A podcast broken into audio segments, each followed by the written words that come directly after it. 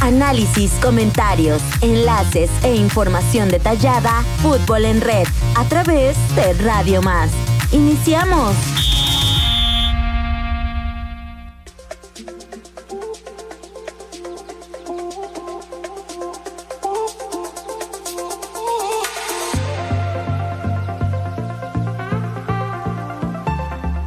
Bienvenidos a Fútbol en Red, les saluda Erasmo Hernández. John de Luisa ha dejado, bueno, dejará la presidencia de la Federación Mexicana de Fútbol en mayo. Estos y otros temas platicaremos el día de hoy en la grata compañía de los señores Carlos Blanco y el señor Eric Salgado. Bienvenidos. Caballeros, ¿qué tal? Excelente mediodía, por decir de este viernes. Lo de John de Luisa, no sé si ya era un strike cantado desde que termina la Copa del Mundo de Qatar. Hubo muchas voces que se levantaron, muchas voces que señalaron que la cabeza que debía rodar era la de John de Luisa. Yo no estoy tan convencido de ello, sobre todo porque encabezaba un proyecto que iba rumbo al Mundial de Estados Unidos, Canadá y México en el 2026. O sea, eso es otra cosa. O sea, nada más cambia de sillón. Se va a quedar en la federación, pero como encargado de la organización, de la logística del Mundial, sobre todo con las palancas que tenemos con FIFA. Bueno, tengo una pregunta. ¿Es berrinche de John de Luisa? No, es un movimiento estratégico completamente. Yo, coincido con el señor Carlos Blanco. ¿eh? Esto ya es un strike cantado en el que... ¿Era su cabeza la que tenía que rodar después de Qatar? No, no, no, no, no. O sea, bueno, sí. Era una de muchas. Eh, o sea, no solamente la de él. Pero me parece que esto no es un castigo, más bien es un... Es un premio. Es un premio, te damos chance, vamos a, vamos a arreglar nosotros el asunto aquí. Hay mucho tiempo por delante. Mientras lo que ya urge es empezar a arreglar el asunto con FIFA, con CONCACAF, con la Copa del Mundo, para que el Mundial de 2026 eh, marche de acuerdo a los planes, ¿no? Entonces, a mí me parece que lo de John de Luisa no es, no es para nada escandaloso. Es parte de un plan perfectamente orquestado, ¿no? Sobre todo que vuelve el aire de este duopolio que tiene el control del fútbol mexicano, que será y seguirá siendo un negocio antes de un proceso deportivo. Y pues lo importante es que la caja chica siga registrando ganancias y pues desafortunadamente el deporte quedará en un segundo plano, no nos interesa el fomento a las cuadros básicos, no nos interesa el fomento a la equidad de género. Entonces, esta situación de ver el fútbol como un negocio, el grupo Pachuca lo puso sobre la mesa hace muchos años y hasta la fecha no ha podido lograrlo. El señor Slim ha tratado de romper esta hegemonía, tampoco lo han dejado. Entonces, creo que ya es un un viejo lobo de mar. Acuérdese de esa batalla entre la televisora y la empresa de teléfonos en la cual por ahí hubo bastantes pérdidas por ambos lados, ¿no? Y al final, bueno, pues las cosas se quedaron como estaban. El, a mí me parece también que lo que están buscando es la mejora del proyecto rumbo al Mundial de América del Norte. Que no se nos caiga el negocio. Hay, hay, que recordar que, bueno, hay proyectos entre CONCACAF y CONMEBOL que también se tienen que atender. La Nation League, que futbolísticamente hablando no aporta gran cosa. Sí, pero dinero. El, pero el premio, el premio futbolísticamente hablando, vuelvo a repetir, pues es participar en la Copa América, ¿no? Entonces ahí es donde realmente hay que empezar a trabajar. Y lo de John de Luisa me queda claro que no es eh, castigo, es un premio, salvo lo que me diga aquí el señor Man López. Pues eh, antes que nada, buenas, buenas tardes, buenos días, feliz Navidad a todos. Buenas noches, bienvenidos. Buenas noches, bienvenidos. eh, mira, yo creo que, que el, fútbol mexicano sí lo, lo, lo, lo debemos empezar a ver desde lo empresarial es ahí donde tiene una mejor explicación. Porque pues siempre tienen números favorables, los salarios están bien. Eh, a diferencia de otros deportes en nuestro país, viajan aparte, se hospedan aparte, comen mejor, hay buenos premios. Ganan mejor que un doctor. Ganan mejor que un doctor, o sea, eh, la verdad, y la liga pues también se mantiene en, ese tenor. Hay renovación de estadios, ¿no? Eh, si hay algún, alguno de los socios no, no entra en ese tenor, pues simplemente lo sacan, como en algún consejo administrativo, es decir, no va a producir para lo mismo, pues lo quitamos y no hay ningún problema. Lo desafiliamos. Lo desafiliamos y, ya está. Entonces, si lo ve uno desde esa perspectiva, pues es una industria que, camina muy bien. Ahora, lo, romántico de decir, oye, apoyo a, la a las fuerzas básicas, eh, hay que trascender en un mundial, hay que hacer crecer a la liga femenil. Ojo, en ese crecimiento, si ellos ven una ventaja económica, va la chequera, ¿eh? Yo creo Sí, que el- no, día- el día no de la, no la han visto tan, tan así. Han, han tenido muchos aciertos. Y la liga de repente escuchas comentarios donde extranjeras dicen, oye, ¿qué es esto? Es México, pero, pero pues tienen buenos estadios. eh, hay dos, tres equipos que empiezan a pagar muy bien. Este, y empiezan a voltear a este lado. Ahora, ahora la situación geográfica para, para las chicas es diferente a la de los varones. Porque te topas con Canadá y Estados Unidos, que son potencia, que generan desde la universidad. Y ahí creo que el nivel va subiendo, va subiendo, va subiendo. Y de algún, en algún tiempo, a, mediano plazo, creo que el femenil eh, puede volar solo, ¿no? Creo, creo que... eh, Ojalá algún día eh, lo dejen. En esa parte... Yo creo que ahí en esa parte están trabajando. Digo, por dado los fracasos con la administración anterior de la Federación Mexicana de Fútbol a no clasificarse al Mundial Femenil, bueno, pues esto de la Revelation Cup pues es un premio de consolación en el cual las jugadoras no tienen la culpa, que ahí hay que hablarlo claro, si no, si no hay el apoyo, si no hay el, eh, el, fogueo, si no hay los recursos para mover a las jugadoras o, mover eh, el torneo como se tiene que mover, pues hay que inventarte algo, porque no vas a ir al próximo mundial, no vas a los Juegos Olímpicos tampoco. Algo te tienes que inventar para no dejar caer ese nivel.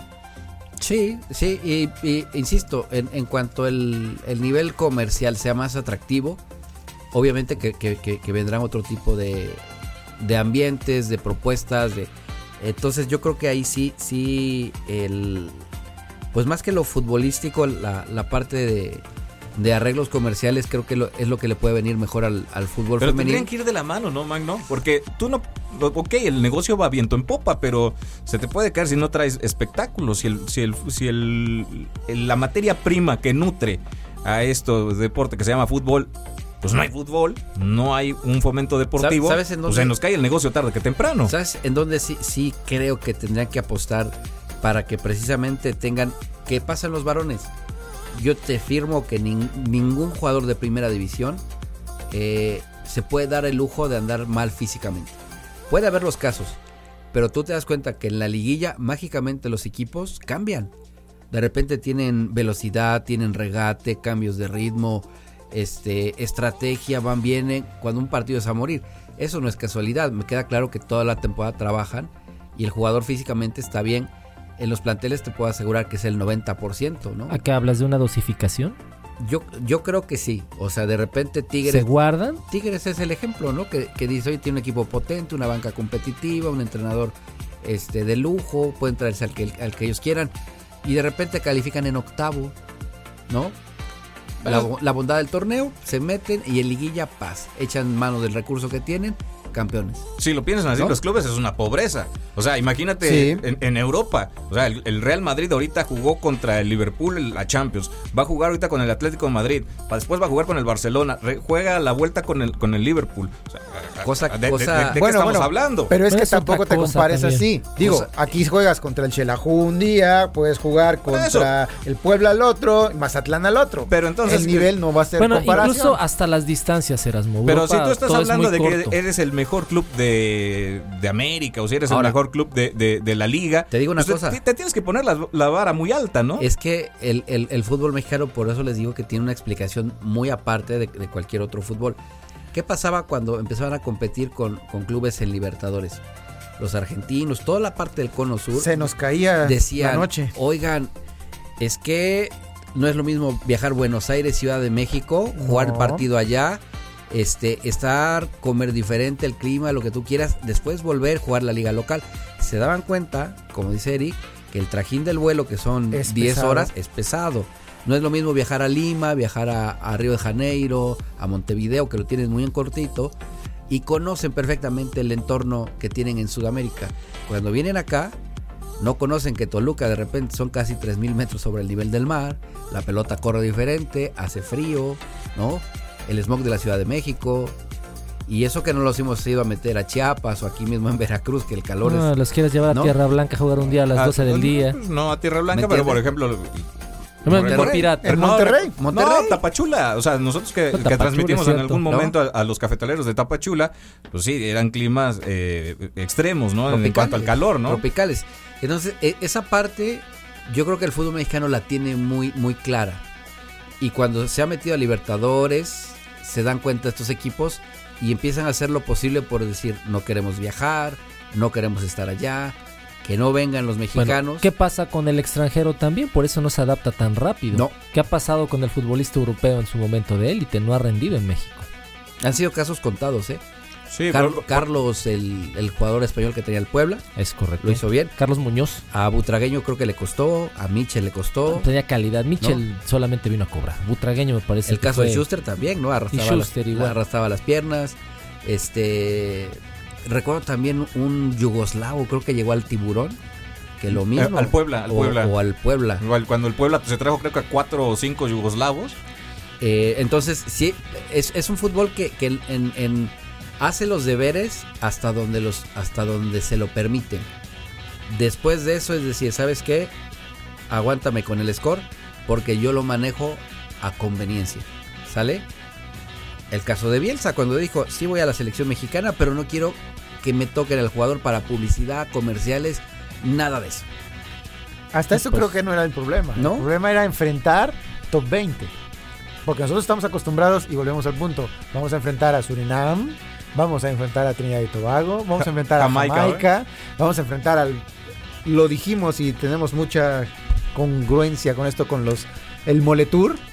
Claro. Entonces, eso para Bielsa no le sirve y para todo aquel que quiera crecer en un proceso deportivo, no sirve de mucho. Pero si realmente fueras tan hábil, tendrías que gestionar. Eso tienes que cumplirlo forzosamente, es la obligación. De ahí sale su salario. Claro, Pero- tendrías que buscar, inventar, No persuadir a las autoridades de la federación para que te consigan Mira, ese, ese fogueo que tú quieres. Pero es Una que cosa es cumplir y otra cosa es crecer. No, Copa no, no. América. Y ya y ni siquiera la Copa América, y creo que tampoco el nivel de exigencia es tan tan alto. Bueno, si lo juegas en, en Sudamérica, por supuesto, ¿no? Pero Brasil, Argentina, Uruguay y de ahí me parece que el nivel del fútbol mexicano se puede equiparar al de Paraguay, al de Venezuela, al de Ecuador, al de Colombia incluso. Sí, A mí hay- me hay- hay- parece. yo, me- yo, yo creo que en, en ese aspecto eh, el mexicano entendería, sobre todo los, los que vayan jóvenes, a qué se enfrentan en un fútbol, sobre todo el que me diga sudamericano, que vive de la exportación. Ese, esa es la diferencia. Es un modelo de negocio distinto. distinto completamente. Entonces aquí te toparías con gente que trae el cuchillo entre los dientes y no te va a dejar ganar absolutamente nada. Lo contaba el Bofo Bautista en una, en una intervención que tuvieron ellos en Libertadores, que dice, mi peor experiencia fue en Brasil y en Argentina, pensé que nos mataban. A eso se enfrenta el jugador mexicano, a diferencia de decir, oye, pues aquí la verdad, pues la afición va, apoya, de repente, pues sí se pueden desbordar y, y- y tener algunos problemas como lo tuvo Querétaro, que fue lamentable, pero no les va la vida, porque si no hay esa vitrina de, de- de Libertadores o de Copa América, no se mueve el negocio para ellos. Es que tú puedes arrastrar ¿no? la cobija y vas a seguir cobrando. Y vas a seguir cobrando. Inclusive un extranjero lo declara de Puebla. Es que yo creí que con que me pagaran una vez ya con eso cobraba. Y no, resulta que pa- pagan por quincena, ¿no? Exacto. Entonces dos veces estoy cobrando. Y no Es- importa si ganemos 4-0 o perdamos 2-0. Entonces, esa es la diferencia, ¿no? En Perú, en Colombia, en Paraguay, en No, te Uruguay, en tienes Argentina. que desgarrar la vestidura para, para que caiga tu quincena o tu mes, es cierto. ¿qué pasaba con el Independiente y América? No, América dijo, bueno, son 5 millones de dólares, se la voy a hacer cansada, pero América no vive de esos 5 millones de dólares. Es una realidad. Y en su momento le pegó mucho a la economía de Independiente. Entonces, Le eh, sigue pegando. Le sigue pegando. es- y, le sigue y pegando. sabes qué, dudo. Dudo que Ahora, lo, lo, lo triste y lamentable es que pues el, el empresario del fútbol mexicano se conforme o no quiera cambiar esa parte porque tiene el Ferrari. Pero como para qué la va a cambiar, ¿no? Digo, Yo diría. En, en- en- en el ánimo, en el ánimo de decir, ¿sabes qué? Como decía Carlos, oye, tenemos un entrenador de clase mundial que es el Loco Bielsa. Y le vamos a poner las condiciones para que a México lo ponga en el top 10. ¿Sale? Entonces ya te estarías rozando con otro tipo de selecciones. eh, lo mismo es un apapacho para, la- para, el, para el aficionado que hace el gasto y va hasta el otro lado del mundo para ver a la selección y que la veas en una cuestión No, competitiva. En, en clubes incluso, En clubes. o sea, no vamos a negar que nos dio mucho gusto ver a Cruz Azul jugando una final, que a, A Chivas Santos, a jugando una final, a, a Tigres jugando una final, los clubes como América, como Santos, que también dieron muy buen espectáculo. Digo, a, nivel de clubes también te deja y, y lo que va a dejar también es la vitrina para exportar jugadores. ¿Por, Exacto, por qué? exacto. Porque así se fue Osorio, porque así se fue Pavel Pardo, porque así se fueron lo- todos los que exportó la Volpe. O sea, eso también tiene que ver. Y si, la, si desde la misma liga doméstica, desde la misma liga local, no se empieza a ver esos cambios, pues el, el modelo de negocio, pues sí, les va muy bien, pero les puede ir hasta mejor, ¿no? Pues es que realmente eh, Europa, mejor dicho Sudamérica, tiene acaparado el mercado europeo. Te compran casi cualquier cosa. ¿Pero por qué? Porque es muy barato. Tienes una, una producción bueno, grandísima. no me dejó usted terminar. Grandísima. pero sí, ¿Sale? efectivamente. Tiene una No producción allá grandísima. puedes comprar 10 de mil y uno o dos te va a cuajar. No, pero incluso el mismo pase comunitario te da esa facilidad, ¿no? Esa ¿Por es qué? otra cosa. ¿Por qué? Porque no solamente estás compitiendo con los de tu liga. Estás compitiendo con los juveniles de Holanda, de España, de Italia, claro, de Alemania, de, de donde tú me digas. ¿Por qué? Porque por el mismo pase comunitario tú tienes la facilidad de tomar a quien tú quieras en, es- en- en- en esas- en esa parte del mundo. Aquí el problema es que no te estás eh, peleando con los de Venezuela o con los de Argentina o con los de Colombia juveniles. Te traen ya gente de, de- de cierta madurez y, y lo peor es que no sabes si, si van a pegar o no. Y ahí estás matando también el desarrollo de los juveniles mexicanos. El, el turco Mohamed, en, en un- una intervención con el, con el doctor García, hablaba precisamente de un tema futbolístico que creo que no- nos puede explicar muy bien lo que es Argentina como una industria de, fútbol. Él decía que en el terreno de juego, dice, un argentino, desde que están formándose, saben que se deben a la institución donde estén jugando. Entonces, dice, pocas veces tú vas a ver que un argentino le cuestiona al técnico si lo cambia de posición, si lo tiene en la banca. Dice, obviamente, si hay un, si hay un pago puntual y como fue acordado, tipo va a estar conforme. Me ponen a jugar acá, rindo. Me ponen a jugar en la banca, me disciplino. Dice, el caso de los brasileños, dice, no es tan así. El brasileño siempre va a decir, ¿por qué no quiero? Es un poquito más este de, de confrontar. Uy, En el- nada más el brasileño. En, en ese caso, yo diría, ¿cómo sería, ¿cómo sería lo ideal de un jugador mexicano que es caro, que no tiene vitrina y que aparte quiere llegar de titular? ¿Rodolfo Pizarro o estás dando nombres No. o algo así? Hay Eh, varios. Laines. ¿no? Varios. Laines, uy, señor. Y si nos vamos atrás, Aquí se nos da el programa. eh, hablamos, por ejemplo, el, eh, el Chepo de la Torre fue al Oviedo de España, recuerdo. El caso de, el Yayo de también. Luis Flores, en Luis también. Flores. Joaquín del y Olmo no que les fue estuvo en, mal. en Man- España. Manolo Negrete en- estuvo en Portugal. en Portugal. Y en España también. Entonces yo no sé ahí el jugador mexicano cómo se adapte. Así por ejemplo Manolo Negrete llevaba un buen cartel con selección mexicana, con un equipo importante como Pumas. No sé cómo llegan a adaptarse a esos clubes donde el trabajo es diferente porque son, son en otra, entiendo yo que es otra disciplina, no es tanto decir, oye, Es eso, no es otra calidad, es otra disciplina. Y lo, el mismo Guiñac lo dice. Entonces el jugador mexicano tiene que decir, oye, es que aquí no hay asado, aquí no hay tanta fiestecita, desde que entrenan están corriendo, o sea, ¿me entiendes? El Tito Villa lo decía cuando llegó de Europa.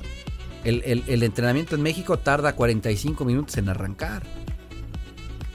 Platicas, trotas, hablas. ah, ahora si vamos a entrenar ya pasó media hora.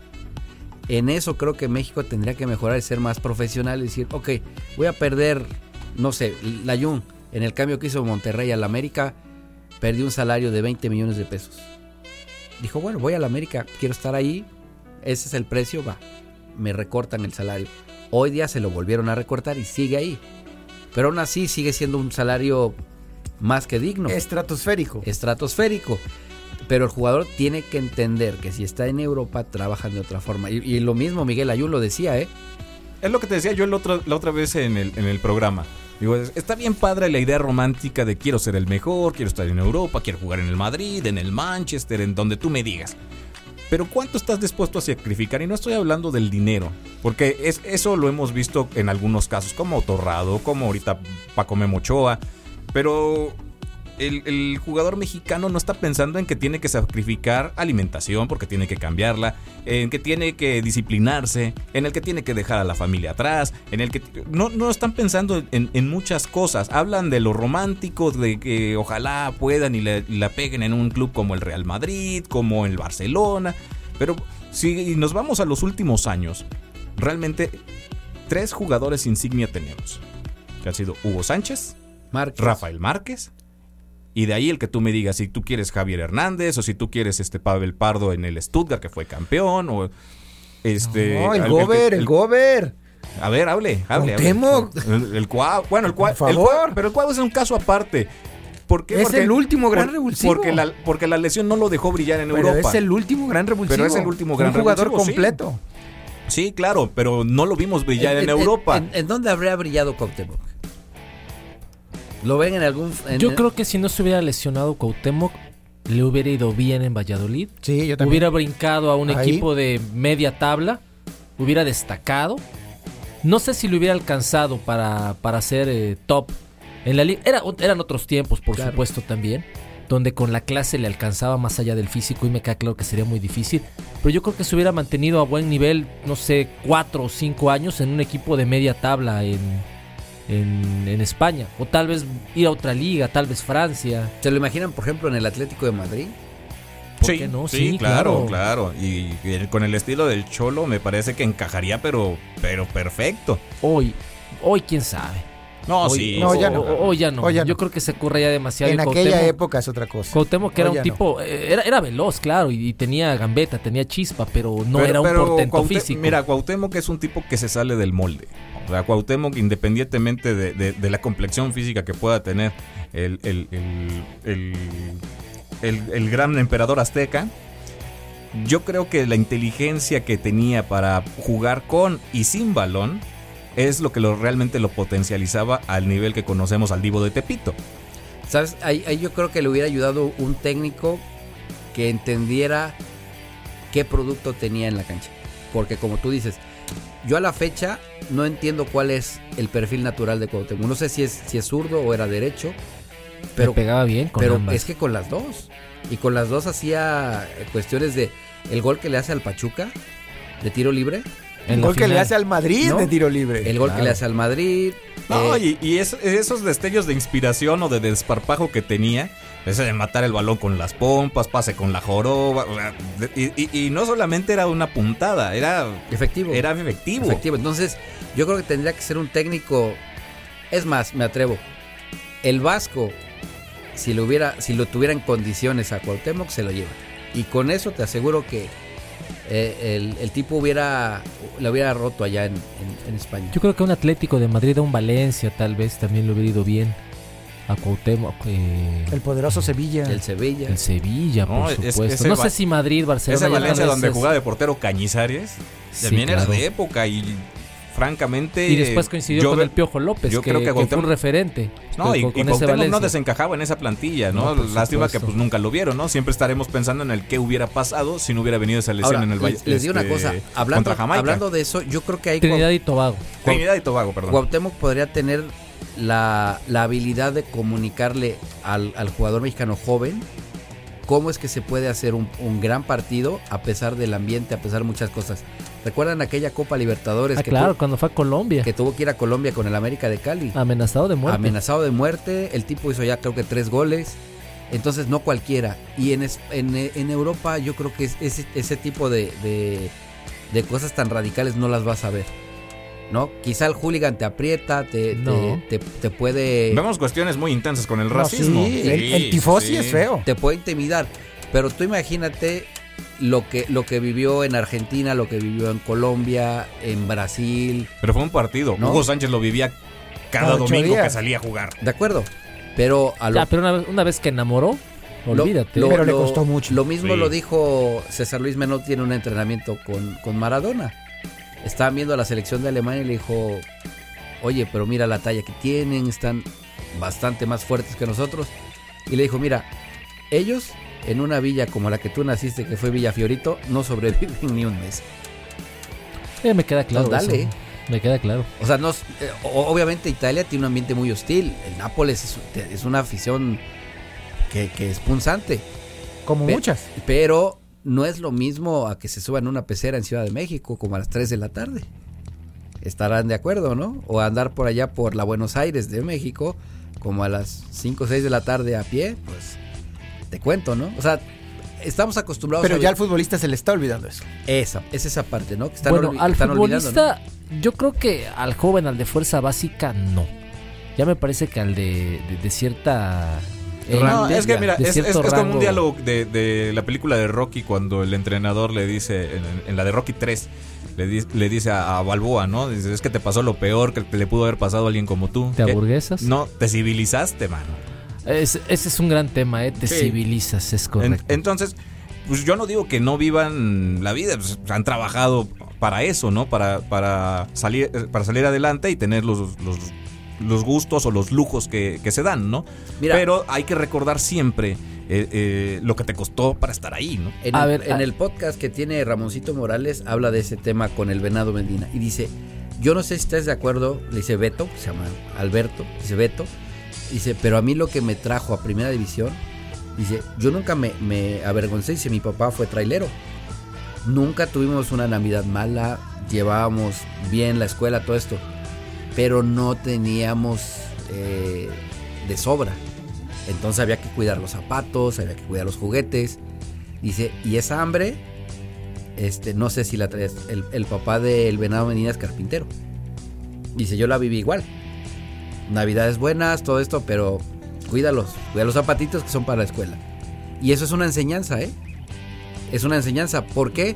Porque a lo mejor el que sí tiene, pues porque me esfuerzo, ¿no? Hace años, eh, recuerdo, vino Chivas a, Veracruz a jugar un partido contra Tiburones y hubo la oportunidad de entrevistar un buen rato a un jugador que después vino a jugar. Voy, no voy a decir el nombre, después vino a jugar a Veracruz. Aquí terminó su carrera.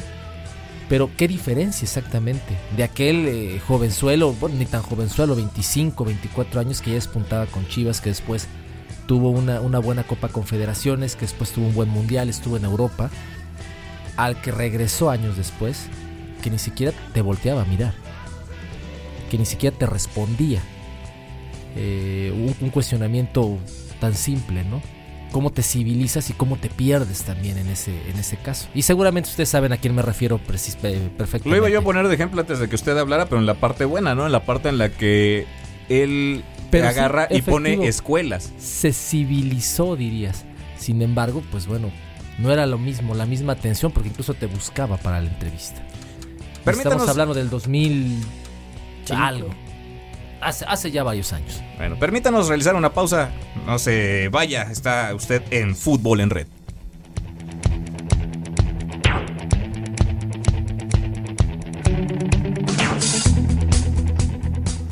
Fútbol en red, donde la palabra vale más que la estadística. ¿Te perdiste algún partido? Despreocúpate. Despreocúpate. Fútbol en red te mantiene informado.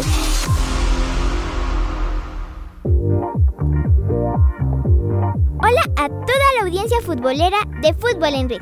Soy Dana Olmos y hoy además de celebrar nuestra hermosa bandera de México, también les tengo el dato de Dana. Así que iniciamos.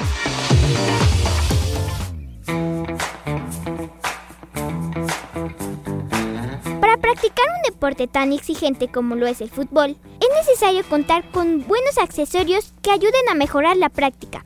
Es por eso que en esta ocasión les hablaré sobre la regla 4 del fútbol, que es el equipamiento de un jugador, recordando que hay complementos obligatorios y otros a gusto de cada jugador. La regla indica solo 5 accesorios que son los siguientes. La camiseta. Cada jugador debe usar la camisa que identifica al equipo donde juega, pero lo general están fabricadas de poliéster y se usan tanto para el entrenamiento como para competir. Los colores a utilizar deben ser opuestos al del equipo contrario. Esto para evitar confusiones. Si el jugador no cuenta con la camiseta permitida por los árbitros, no pueden ingresar al terreno, bajo ninguna circunstancia. El short. El uso del short es obligatorio para practicar fútbol, al igual que las camisas. Los shorts suelen estar fabricados con materiales sintéticos que repelen el sudor. Existe una variante permitida que tiene que ver científicamente con los guardametas o porteros. ya que estos son los únicos jugadores que pueden usar pantalones largos. Las calcetas. Para las calcetas se debe tener en cuenta pocos factores. Deben cubrir la totalidad del área de la espinillera y la pantorrilla. Pueden ser de largo que prefiere el jugador, pero nunca debajo de la protección. Los colores de ambas calcetas deben ser idénticos sin dejar de lado la uniformidad con el resto de sus compañeros. Las calcetas son obligatorias para la práctica del fútbol. Están fabricadas como una combinación de materiales sintéticos y naturales que ayudan a evitar lesiones, como rasguños por accidentes o ampollas para el roce del pie con el zapato. Las espinilleras se usan tanto como para la práctica como para el juego, son de carácter obligatorio o ningún jugador puede entrar al terreno si no cuenta con ellas. Deben estar ajustadas y cubiertas por las calcetas. Es importante tomar en cuenta que este implemento es la única protección permitida dentro de la indumentaria para jugar fútbol. Las espinilleras tienen una función básica, proteger la parte expuesta de la pierna de las patadas o acciones de juego. De no usar adecuadamente esta protección, corre el riesgo de tener una de las lesiones más comunes de los jugadores, como esguinces o fractura. Los materiales de fábricas mejoran día tras día, gracias al avance de la tecnología, haciéndolas más ligeras, finas y resistentes a los golpes.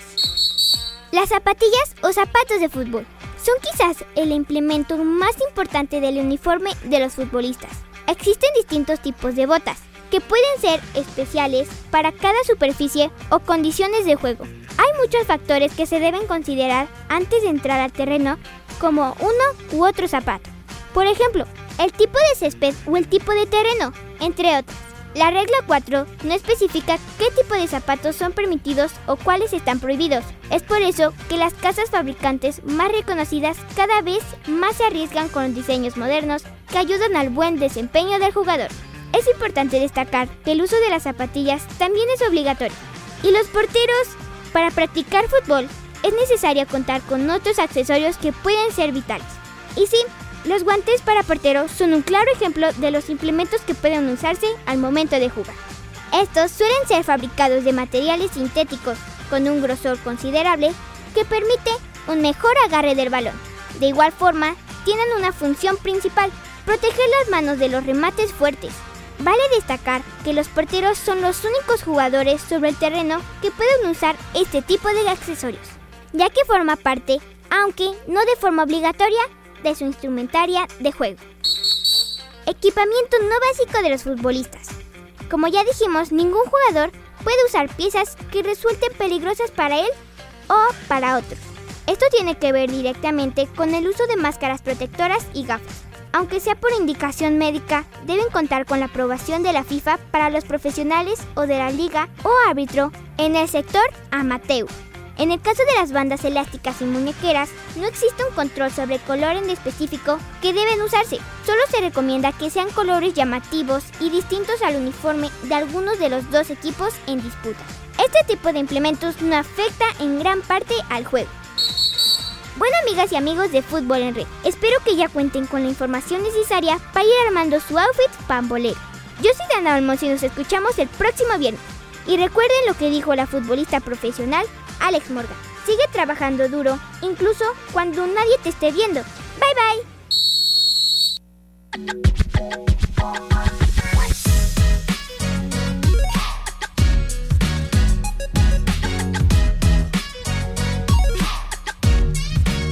Un saludo para Dana Olmos y sus datos futboleros. Usted también se puede comunicar con nosotros a través del WhatsApp al 22 88 42 35 07 y en nuestras redes sociales entonces nos encuentra como arroba Radio Más RTV.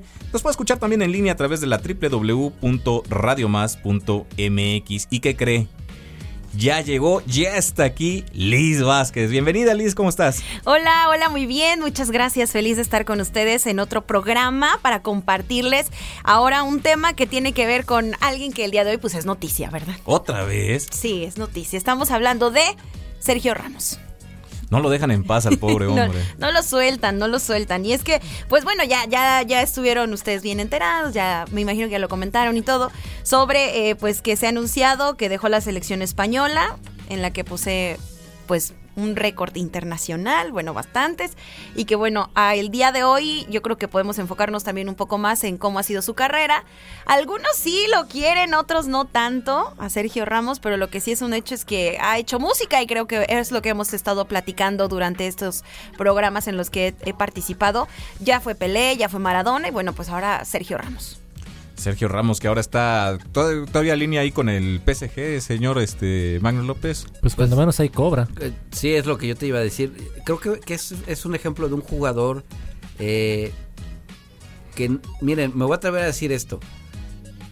A ver, suel- suelte la bomba. Suéltalo, de- suéltalo. Desafortunadamente le tocó la misma época que, que Puyol. Y entre Puyol y Sergio Ramos creo que hay una diferencia brutal. Bueno, depende, ¿no? ¿No? Porque en la selección, bueno, qué bueno que nacieron en la misma era ambos y pues, se pudieron traer un campeonato del mundo que España no tenía. Sí, eh, con la colaboración completa del Barcelona, ¿no? Porque pues el 80% era el Barça y, y- y compañía.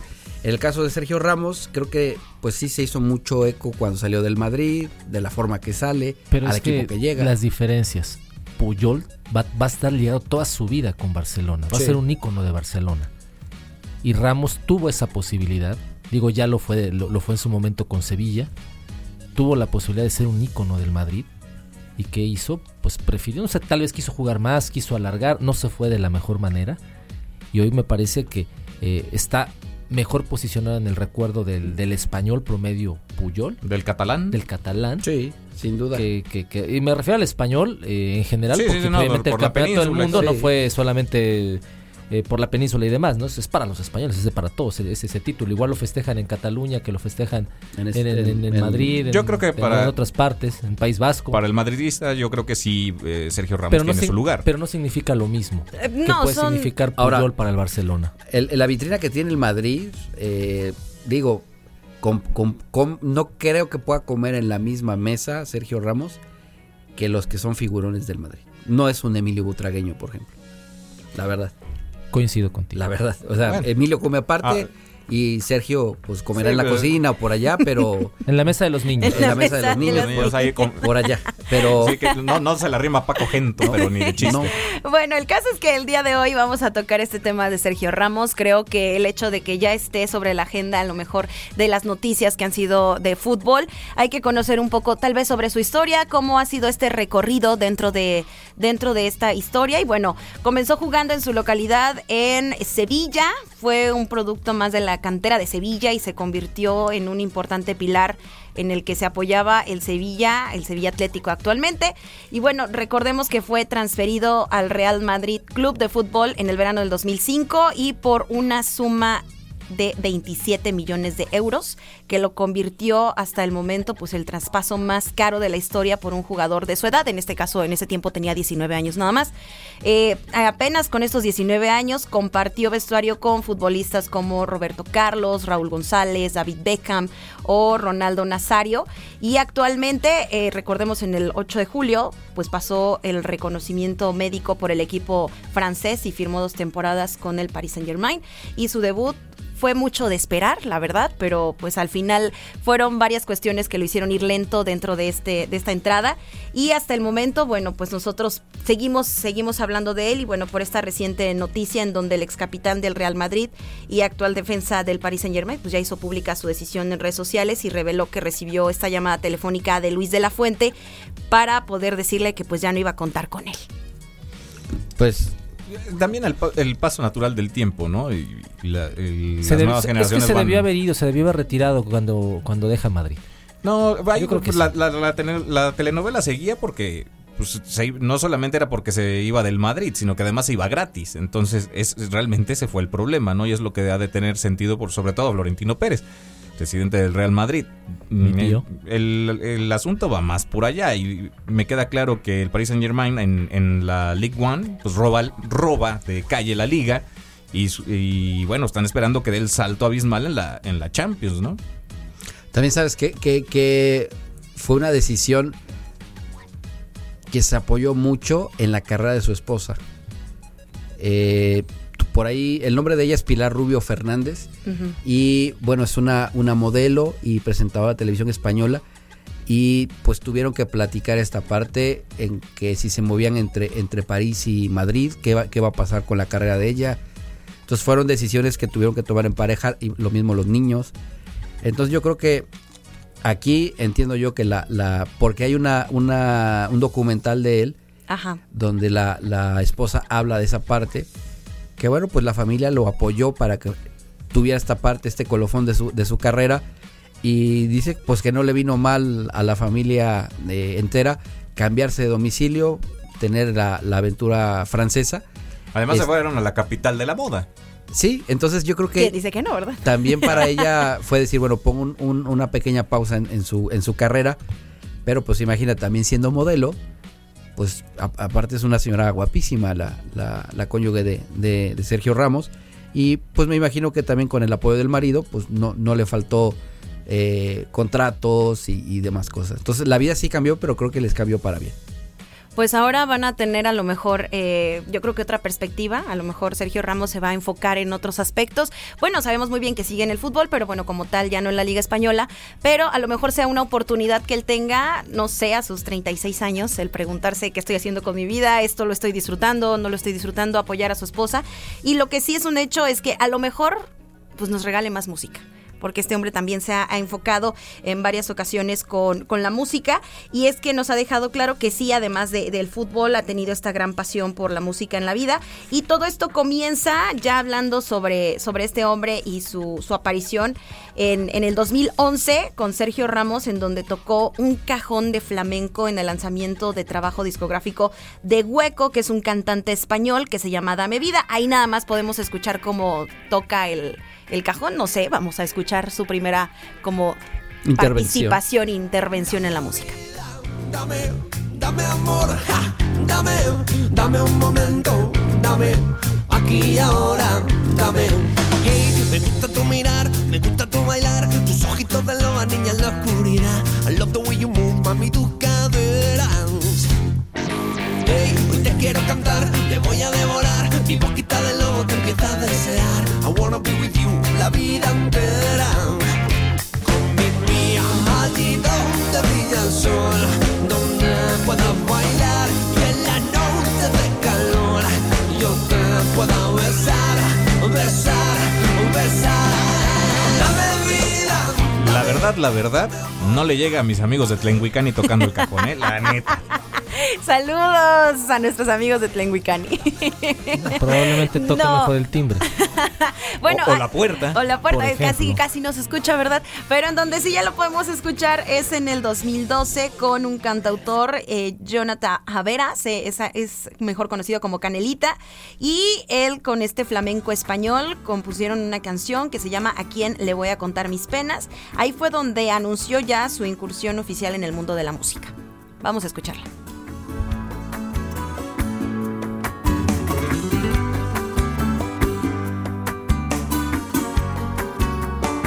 Nadie sabe lo que llevo pasado la vida.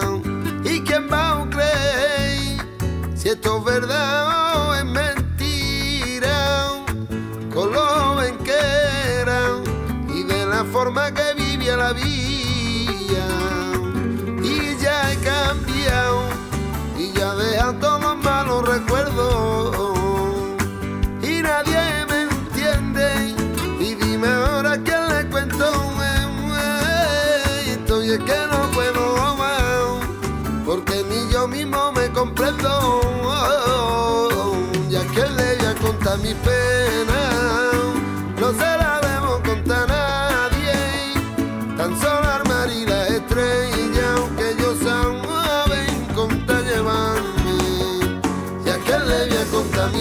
hasta las lágrimas a Lidia. Oye, a mí no me engaña, ese es Alejandro Sanz. Mm, ¿No, no te recordó de, de, de momento Lisa Diego Jiménez? El Cigala. No, bueno, sí, bueno, porque es, es, es- Bueno, son flamenco, Ajá, obviamente. Ajá, sí, yo sí. creo que es exacto, o sea, por ejemplo, Es una mencionabas a influencia Alejandro. muy clara. Está presente y yo creo que, que eso es lo que ha hecho que él también pues se haya enfocado principalmente en el flamenco, en este tipo de música que es la única en la que lo hemos escuchado, porque en el 2014 ahí dijo, yo ya soy un productor. O sea, ¿Ah, ya- sí? Ya, ya Ah, se ah, presentó bárbaro. como Un- productor. Una canción y ya es Ahí ya productor. dijo que era productor, compositor y cantante y que tenía una composición con Niña Pastori. De hecho, ella dijo en alguna entrevista, Sergio tiene una gran capacidad para la música y un gran conocimiento del ritmo. También dijo algo, no sé ustedes qué opinen, creo que el fútbol le ha ganado un gran jugador, pero hemos perdido un gran artista. El silencio. y, el, y el silencio se Bueno, dice. puede El- ser, el, ¿no? el- el nombre de la canción se llama Los sonidos del silencio. Los sonidos del silencio. No, es. Sí, no me pareció tan malo, ¿eh? Pues no, eh, no, no, no lo hace mal. De hecho, No. dice eh, que él podría cantar flamenco, lo que quiera, porque tiene un oído y una gran afinación. Pero en ese momento, como tal, nosotros nos quedamos con esta composición pendiente. La, estuve buscando, no al parecer nunca trascendió, sino que fue hasta el 2016 que con este himno oficial de la selección española, ahí escuchamos a Sergio Ramos, a Niña Pastori con Red One para la Eurocopa 2016 y se llama La Roja Baila. Y vamos a escucharla.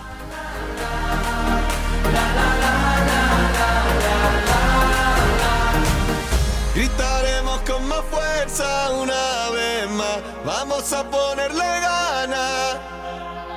Pon tu alma, pon tus sueños a volar. Ganaremos la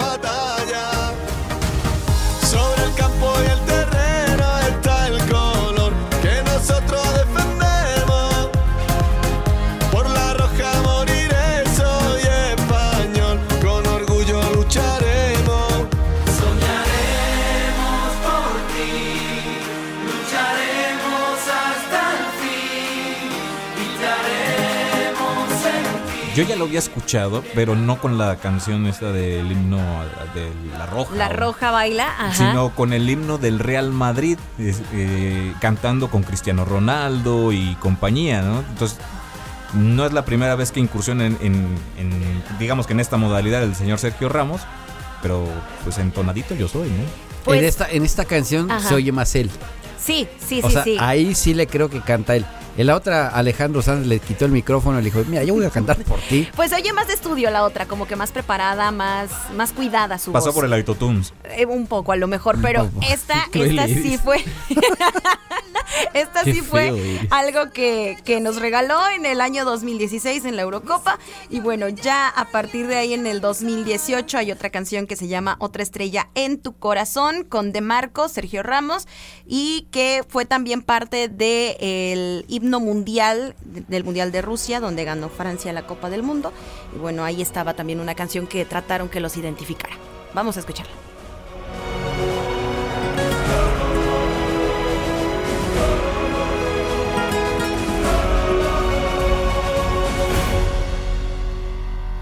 Nunca olvidemos lo que pudimos sentir. Aquel camino a la victoria fue vivir, no rendirnos jamás. Siempre nos guiará.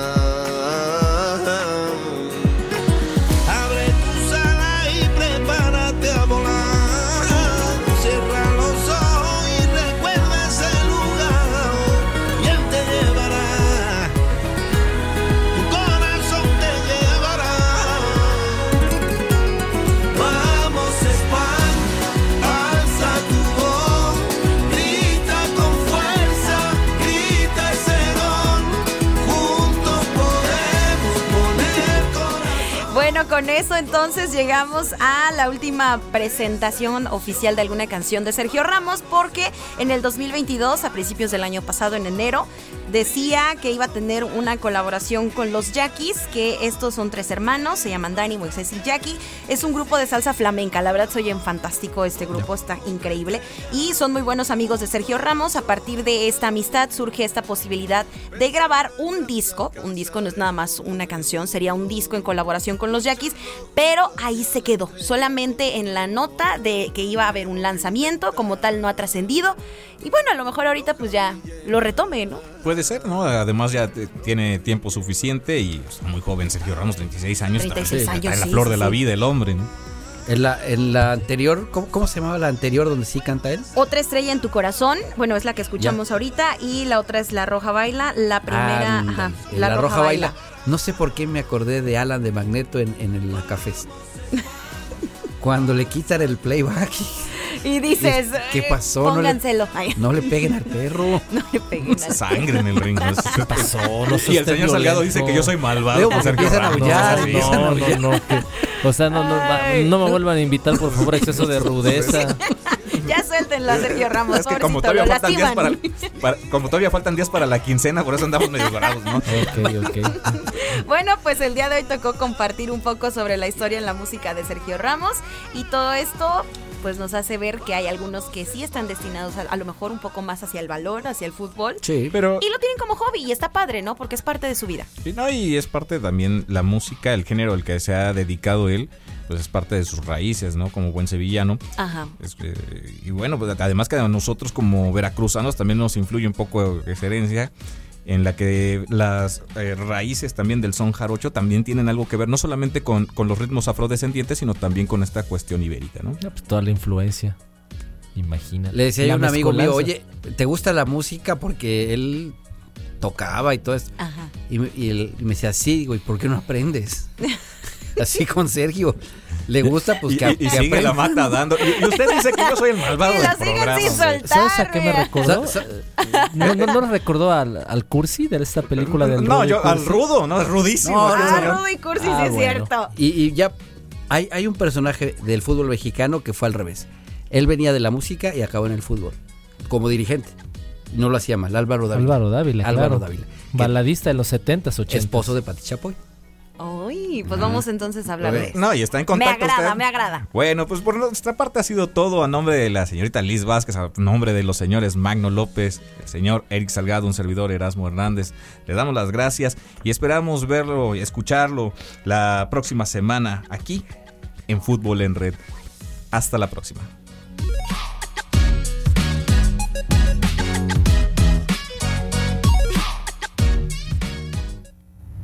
No te quedes fuera de lugar.